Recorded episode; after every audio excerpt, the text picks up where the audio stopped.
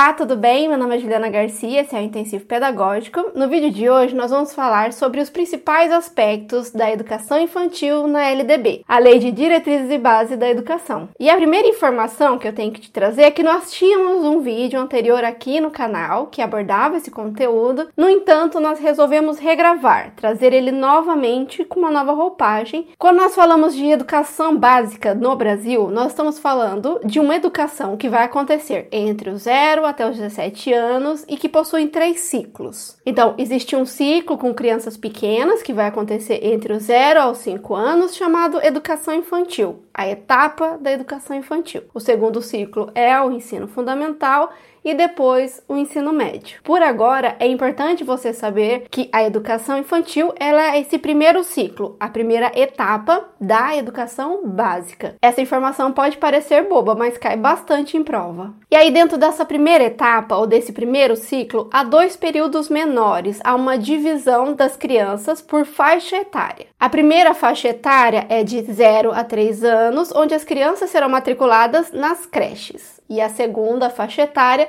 são crianças de 4 até 5 anos que serão matriculadas em pré-escolas. E agora uma curiosidade bem importante que nós devemos ter em mente quando falamos sobre creche e pré-escolas. E a curiosidade é em relação aos nomes. Porque sim, isso vai ser cobrado de você como pegadinha nas provas de concurso, por exemplo. A nomenclatura creche, ela vem impregnada de um significado que é histórico, do seu surgimento, onde a criança era matriculada em uma instituição que funcionava mais ou menos como um espaço de assistência social, onde crianças mais pobres seriam depositadas, jogadas para que seus pais pudessem ir tranquilos trabalhar. Essa faixa etária não era entendida como educativa. Hoje em dia, a educação infantil ela tem um outro significado, mas ainda é muito comum você identificar esse pensamento mais antigo em vários documentos da internet. E eu vou provar esse argumento te mostrando como é que o dicionário Michaelis vai definir a creche. Instituição de assistência social que durante o dia abriga e cuida de criança cujos pais, em geral carentes, trabalham fora. 2. Setor de empresa ou instituição que dá assistência aos filhos de seus funcionários durante o período em que cumprem sua jornada de trabalho. Esse significado eu encontrei nessa semana, outubro de 2021. Eu mandei uma mensagem para o dicionário informando que essa concepção está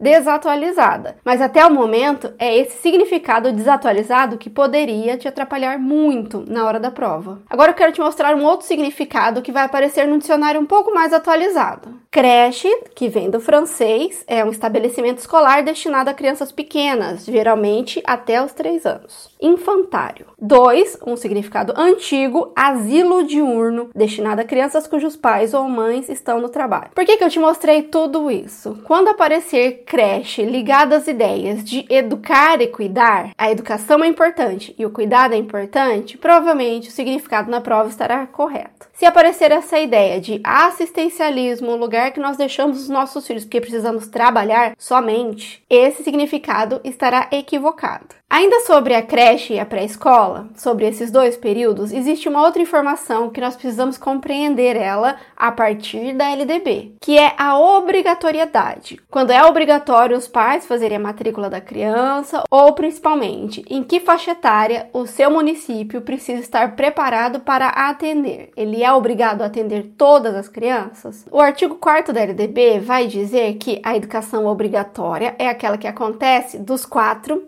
aos 17. Quatro anos é o início da pré-escola. Em outras palavras, a creche, ela não é obrigatória. É claro que é de muito bom senso que o município garanta o atendimento à creche. No entanto, quando nós falamos de concursos públicos, provas ou ambientes acadêmicos e nós vamos conversar sobre o assunto, nós temos que ter em mente que a obrigatoriedade ela vai acontecer a partir da pré-escola. Aliás, o artigo vai trazer em tópicos, que é para a gente não se confundir em relação a essa informação. Ele vai falar que a educação básica obrigatória será organizada da seguinte forma: A. Pré-escola, B. Ensino fundamental, C. Ensino médio.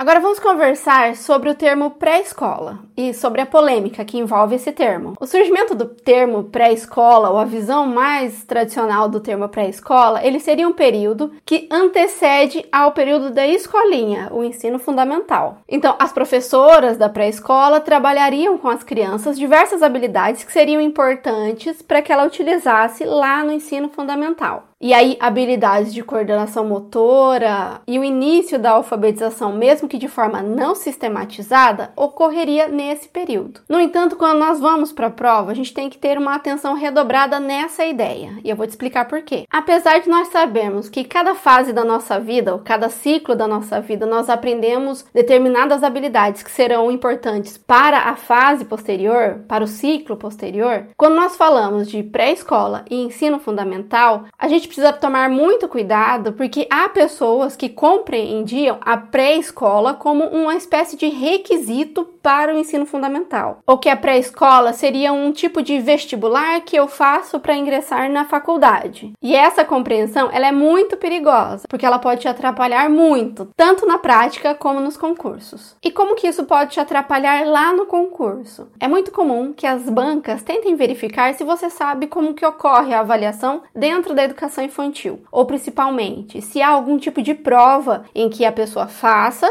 na educação infantil para poder passar para o ensino fundamental. Lembre-se que se eu tenho uma ideia da educação infantil parecida com o vestibular, pela lógica deveria haver uma avaliação. No entanto, no artigo 31 da LDB, a informação que vai constar é que a avaliação ocorrerá, na verdade, mediante acompanhamento e registro. E é importante você saber que essa avaliação, que é feita por meio de acompanhamento e registro, ela tem como objetivo o acompanhamento dos pais, o estudo dos professores sobre a aprendizagem da criança, mas também o atestado da aprendizagem. Sim, da educação infantil para o ensino fundamental, o que ocorre é somente um atestado, um documento que atesta o desenvolvimento e aprendizagem da criança. Na prática, essa documentação ela é realizada quase sempre por meio do portfólio, que é como se fosse um álbum de fotografia, mas que armazena toda a aprendizagem todo o progresso da criança. Aliás, toda vez que no edital aparecer portfólio no item, é exatamente essa informação que eles querem saber de você. Até agora a gente conversou sobre vários aspectos, sobre a organização da educação infantil e também sobre a avaliação, mais ou menos entendendo a lógica de como ocorre, mas nós não falamos especificamente sobre o objetivo da educação infantil. E para conversarmos sobre isso, eu separei um artigo muito importante, que é o 29, e nós vamos estudar o texto desse artigo por tópicos, porque existem muitas informações importantes nele. Então, para começar, a educação infantil, como nós mencionamos, é a primeira etapa da educação básica. Tem como finalidade o desenvolvimento integral da criança de até 5 anos. E isso é muito importante. Quando eu falo aqui em desenvolvimento integral, é desenvolvimento do todo, de vários aspectos, e não só do cognitivo, como era o entendimento muito anterior. Aliás, é uma informação bem importante. Toda vez que os documentos falarem para gente sobre uma educação que é integral ou um desenvolvimento desenvolvimento que é integral, nós estamos falando sobre vários aspectos do ser. Estamos falando em não fragmentar as pessoas ou só dar importância para um aspecto dele. Nós temos que ver, olhar o ser humano como ele é, um ser complexo. E nós não podemos confundir essa informação com educação em tempo integral, que é a educação que ocorre o dia inteiro. Mas a gente já chega nesse assunto. Como eu acabei de mencionar, ele fala em desenvolvimento integral, que tem relação com vários aspectos do ser. Quais são esses aspectos, Juliana? A lei vai falar: aspectos físico, psicológico, intelectual e social. E por fim, ele vai falar que a escola complementa a educação que é dado pela família e pela comunidade, pelo grupo onde aquela criança vive. E essa informação ela também é bem importante. A LDB, quando fala sobre a função da educação, ela vai sempre mencionar que a educação primeiro ocorre por meio da família, seja porque a família traz a criança para a matrícula ou porque ela inicia apresentando o mundo escrito para a criança, ou seja, o primeiro contato com o mundo letrado é feito por meio da interação que a criança faz com a família e depois ela vem para a escola, e aí nós aprofundamos esse conhecimento. Mas é importante também você saber que a Constituição vai falar o contrário, ela vai falar que primeiro a educação educação é função do Estado e depois da família. E eu trago essa informação aqui porque é uma pegadinha que pode cair sim, eles podem misturar esses dois conhecimentos. Então se lembre, quando falamos de educação infantil, nós vamos complementar a educação que já foi iniciada em casa, porque a LDB entende a importância da família na construção do conhecimento da criança. E aí existem três tópicos bem rapidinhos que é importante você lembrar na hora da prova. O primeiro é que a educação infantil é uma obrigatoriedade ou é uma prioridade do município,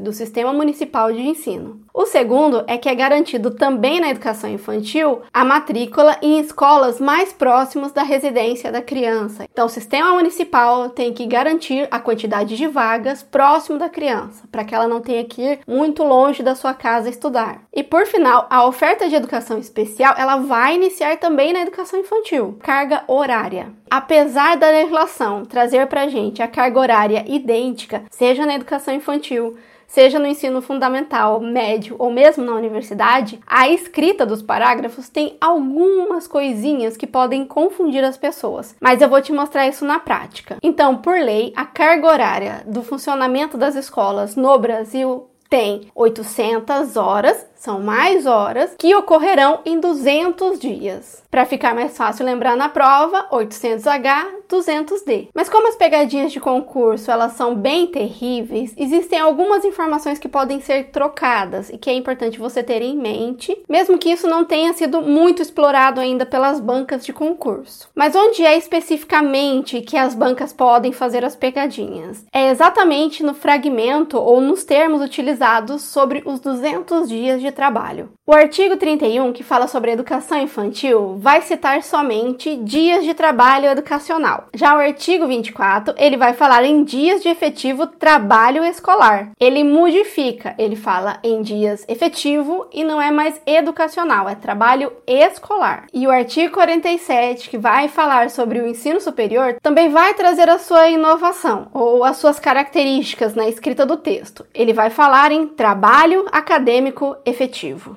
Então a dica é: falou o ensino superior, vai aparecer a palavra acadêmica. Falou em ensino fundamental e ensino médio, vai aparecer a palavra efetivo. E educação infantil, essas duas informações não estarão presentes. É somente trabalho educacional. Outra informação que pode ser cobrado como pegadinha é a diferença na frequência que a criança deve ter na escola quando eu falo de ensino fundamental, ensino médio e educação infantil. O artigo 31 vai falar que a educação infantil é um mínimo de 60% de frequência. 60%.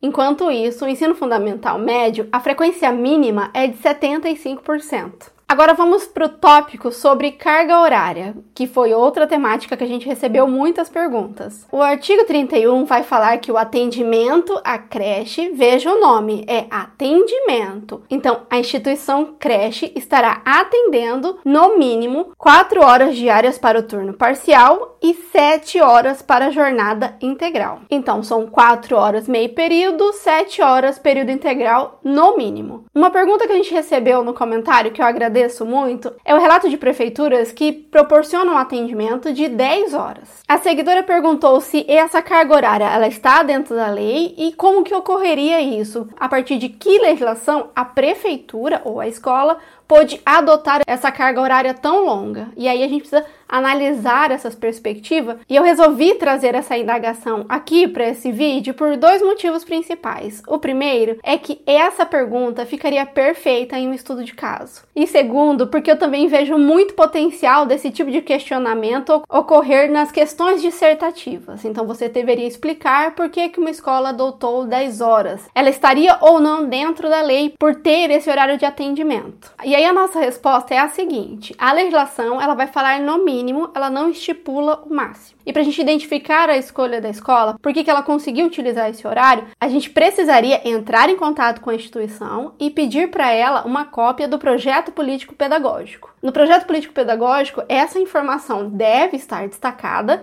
e também fundamentada. Então, a escola teria que indicar a legislação, a LDB, e trazer qual é a outra normativa, que provavelmente é algum decreto, uma portaria do município que permite a realização nesse período. É muito importante a gente lembrar sempre que a escola ela tem uma autonomia que se refere à organização interna dela. Então, ela tem várias escolhas que ela pode fazer, mas ela sempre está associada a uma hierarquia.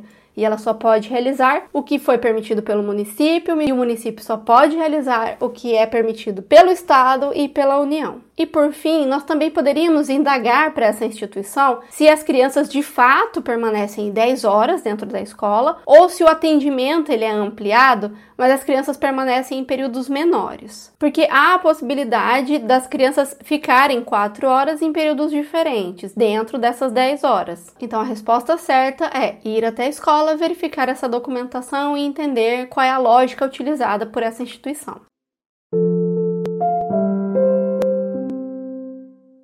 Agora que a gente já conversou sobre toda a parte teórica, eu quero falar para você quais são os tópicos ou aquilo que você deve ter mais atenção na hora da prova. A primeira dica é que sempre que você estudar legislação educacional e nessa legislação educacional tiver números, preste atenção nos números, porque ele vai cair com toda certeza. Então, ao invés de uma carga horária mínima de 4 e 7, as alternativas vão falar em 5 e 8 horas. Quando a gente fala na frequência de 60 e 75, 60 educação infantil e 75 ensino fundamental e médio, as bancas podem inverter, trocar, falar que é 75 na educação infantil e 60 nas outras etapas. Isso também pode acontecer quando a gente fala sobre carga horária. Ele pode falar que são 200 horas em 800 dias. Também há a possibilidade deles utilizarem outros documentos e misturarem aqui com esse conteúdo para te confundir. Vou explicar. Quando eu falo sobre a idade que as crianças vão ser matriculadas na creche, há uma diferença entre o documento Critérios para Atendimento na creche, que eu vou deixar aqui para você ver depois, e a LDB. A LDB vai falar de 0 a 3 anos e o outro documento vai falar menores de 4 anos. E aí a banca pode colocar essas duas informações para entender se você sabe o que é dito em cada cada documento. A mesma coisa pode acontecer em relação à educação. Segundo a LDB, ela acontece primeiro na família ou no estado. Outro conteúdo que cai bastante nesse tópico é sobre a avaliação. Eles vão tentar verificar se você entende que não há avaliação, se você compreende que o que ocorre dentro da educação infantil é um acompanhamento e um registro e que esse registro ele é feito pelo portfólio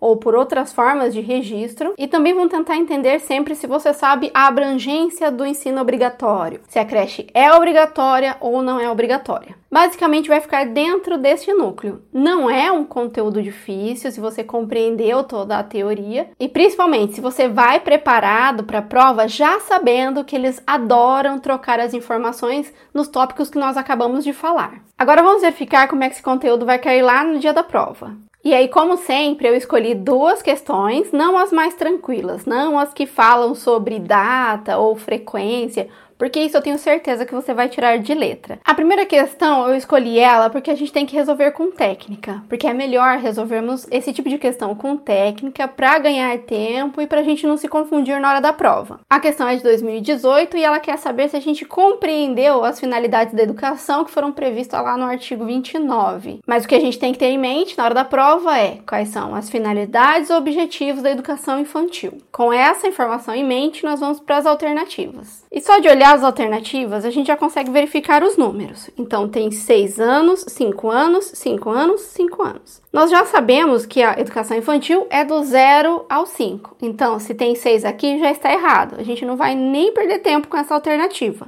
Quando os artigos trazem muitas informações, na hora da prova, a gente pode utilizar uma técnica que é separar aqueles tópicos de forma similar com o que eu fiz na apresentação, para a gente analisar ponto a ponto, já retirando aquilo que não faz sentido também. A gente verificou ali que o 6 está errado. Todos os outros vão falar a mesma coisa: o desenvolvimento integral da educação de até 5 anos, correto desenvolvimento até 5 anos, até 5 anos. E quando é esse tipo de questão também, eu costumo começar analisando pelo tópico inicial e pelo tópico final. Vou te mostrar. O B vai falar complementando a ação da família e da comunidade. Isso está certo. A C fala independente da ação da família e da comunidade. Não é independente, é complementando. Aqui fala complementando a ação da família e da comunidade. Então, sobraram somente duas alternativas para a gente analisar. E eu sei que isso é bem comum. Normalmente a gente consegue filtrar duas alternativas rapidinho e depois sobram duas. E a nossa ideia agora sempre a mesma. Qual é a mais completa ou qual é a alternativa mais certa? E é com esse olhar que a gente volta agora para as duas alternativas. B. eu tenho que analisar aqui essa informação. Apenas em seus aspectos psicológico e intelectual. Então ele fala que o integral, ele se refere a somente dois aspectos somente. E aqui é outra informação importante. Sempre que aparecer essas palavras que denotam muita rigidez, somente, apenas, exclusivamente, a gente precisa tomar cuidado, porque normalmente a lei sempre vai trazer uma exceção ou uma outra forma de fazer. Então lembre-se, na hora da prova, apareceu essas ideias, circule, coloque a interrogação e vá para a segunda alternativa para verificar se a outra alternativa está mais certa ou não. Vamos fazer isso agora. Em seus aspectos físico, psicológico, intelectual e social. Então, nós sabemos agora que esse aqui é o gabarito correto. Agora vamos para a segunda questão, que é sobre avaliação na LDB. E você vai perceber que muitas das informações que eu coloquei lá na explicação, elas fazem sentido, elas vão te ajudar a resolver esse tipo de questão. O tipo de questão que amplia a discussão. Ela vai falar da LDB, mas para responder você tem que ter um pouquinho mais de bagagem, um pouquinho mais de conhecimento. Só a memorização talvez não seja suficiente porque as alternativas vão tentar te confundir. Mas eu vou te mostrar na prática. A. A avaliação não se aplica em razão da natureza natureza do trabalho, em que o foco são os cuidados com a criança e não a aprendizagem.